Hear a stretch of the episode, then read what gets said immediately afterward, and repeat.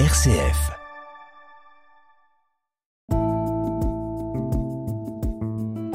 Regard chrétien sur l'actualité.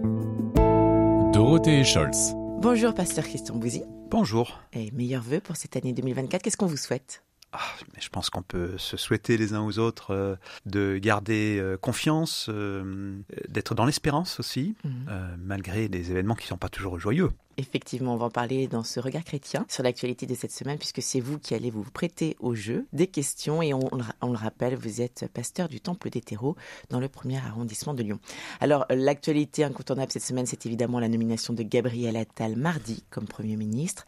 À 34 ans, il devient le plus jeune Premier ministre de la Ve République, en succédant ainsi à Elisabeth Borne. Alors, directement mis au travail hein, pour présenter son, son remaniement ministériel dès jeudi soir. 14 ministres présentés euh, jeudi. Il positionne un gouvernement plus à droite avec les poids lourds qui restent en place. On pense notamment à Bruno Le Maire à l'économie ou encore Gérald Darmanin à l'intérieur ou encore également Éric Dupont-Moretti à la justice. Personne ne l'avait vu venir. En revanche, euh, on en parle beaucoup ce matin dans les médias, c'est Rachida Dati, euh, maire des Républicains du 7e arrondissement de Paris et ancienne ministre de la Justice de Nicolas Sarkozy, qui elle s'est vue nommée ministre de la Culture. Alors que vous évoque euh, ce remaniement et puis toutes ces annonces qui ont été faites cette semaine? C'est une question difficile pour moi car je suis parti euh, et finalement je voudrais en toute sincérité exprimer cette, euh, cette ambivalence qui m'habite. Je dirais qu'en tant que citoyen, au vu des dernières lois votées, euh, je suis inquiet des orientations prises par nos dirigeants, je suis inquiet pour l'avenir. Mais en tant que chrétien, puisque c'est ça que vous me demandez, mhm. un regard chrétien sur cette actualité-là, eh bien je crois que je me dois de prier pour que ce gouvernement qu'il puisse euh, en sortir le, meilleur. En tout cas, c'est le souhait que je, formule pour ce gouvernement. Et c'est aussi, ça doit être ma prière. Je crois que dans nos églises, catholiques ou protestantes, chaque dimanche, euh, nous prions euh, dans, notre intercession, nous, nous prions aussi pour les gouvernants afin que, que Dieu leur donne le discernement, la sagesse.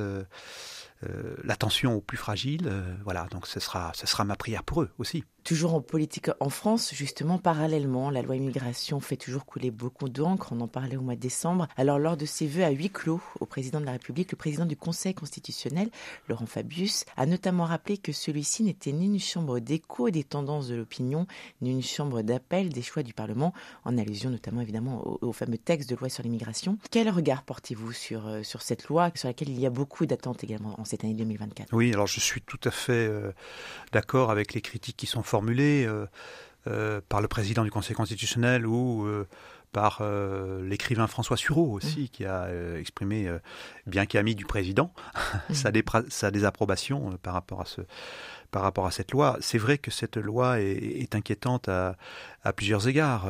D'abord parce qu'elle porte atteinte aux, libertés individuelles et, aux, et aux, droits de l'homme tels qu'ils sont définis dans la Déclaration universelle des, des droits de l'homme ou bien dans la Convention de Genève mmh. de 1951 qui, qui définit un certain nombre de droits, en particulier pour les, pour les migrants.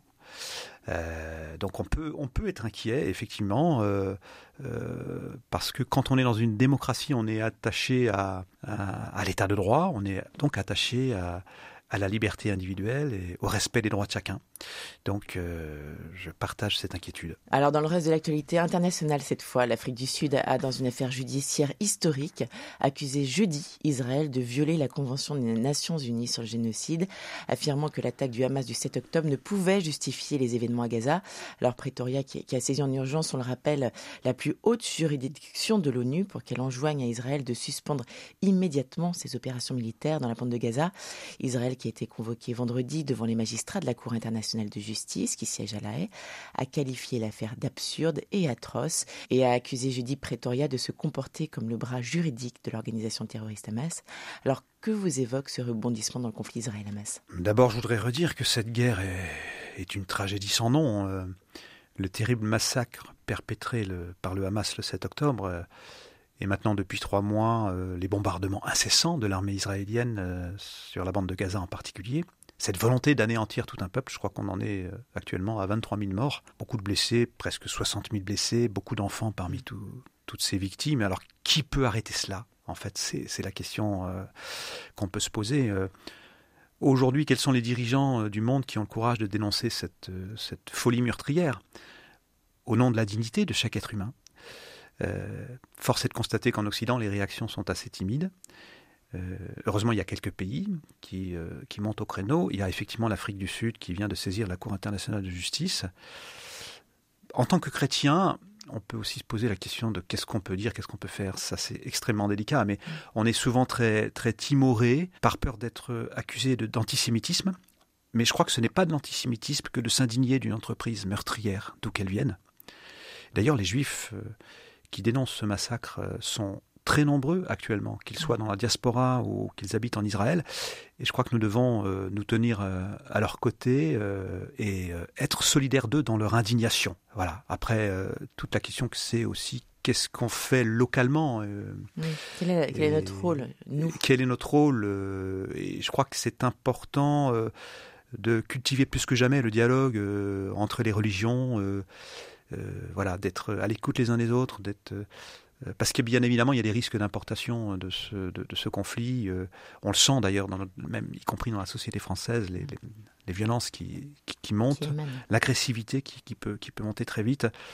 Il y a eu quelques, il y a quelques semaines la marche de la fraternité mm. qui a été euh, initiée par les, les, groupes de dialogue interreligieux.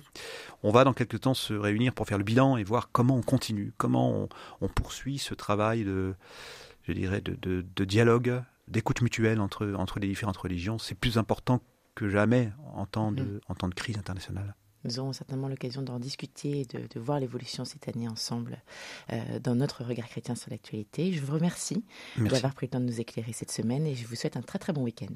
Pour vous également. Merci beaucoup. Au revoir.